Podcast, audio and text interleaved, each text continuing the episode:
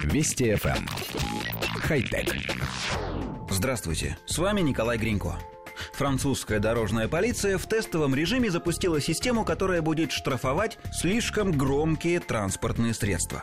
В пригороде Парижа Вильнёв-Леруа наряду с привычными уже камерами контроля скорости установлены радары шумовой радиолокационной системы, которая может определять источники громкого шума. Радары связаны с видеокамерами в единую систему. Таким образом, ненормативный уровень звука привязывается к конкретному транспортному средству, владельцу которого будет выписан штраф.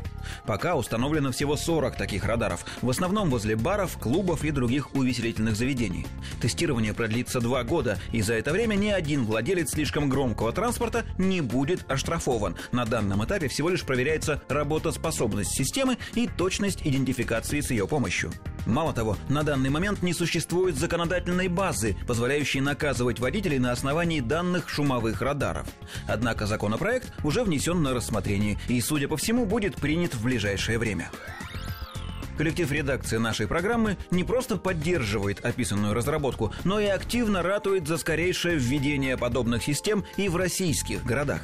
Мотоциклы с прямоточными глушителями вызывают у нас самые негативные эмоции, особенно если они с ревом проносятся по ночным улицам. Несущаяся из некоторых автомобилей музыка, сдувающая велосипедистов низкими частотами из мощных сабвуферов, также не находит отклика в нашем сердце. И самое печальное в том, что способов борьбы с с этим нет ни юридических, ни технических. Очень хочется верить, что скоро ситуация изменится. Однако и здесь, у нашей редакции, возникают вопросы. Не очень понятно, почему французские власти расположили шумовые радары, как следует из текста, возле баров, клубов и других увеселительных заведений.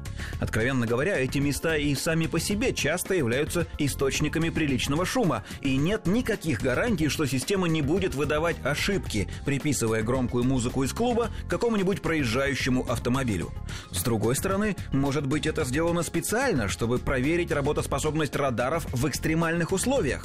В любом случае, нам кажется, что даже не штрафующая система, работающая в тестовом режиме, сможет принести пользу. Владельцы шумных транспортных средств хотя бы задумаются. Хотя... Вести FM. Эм. Хай-тек.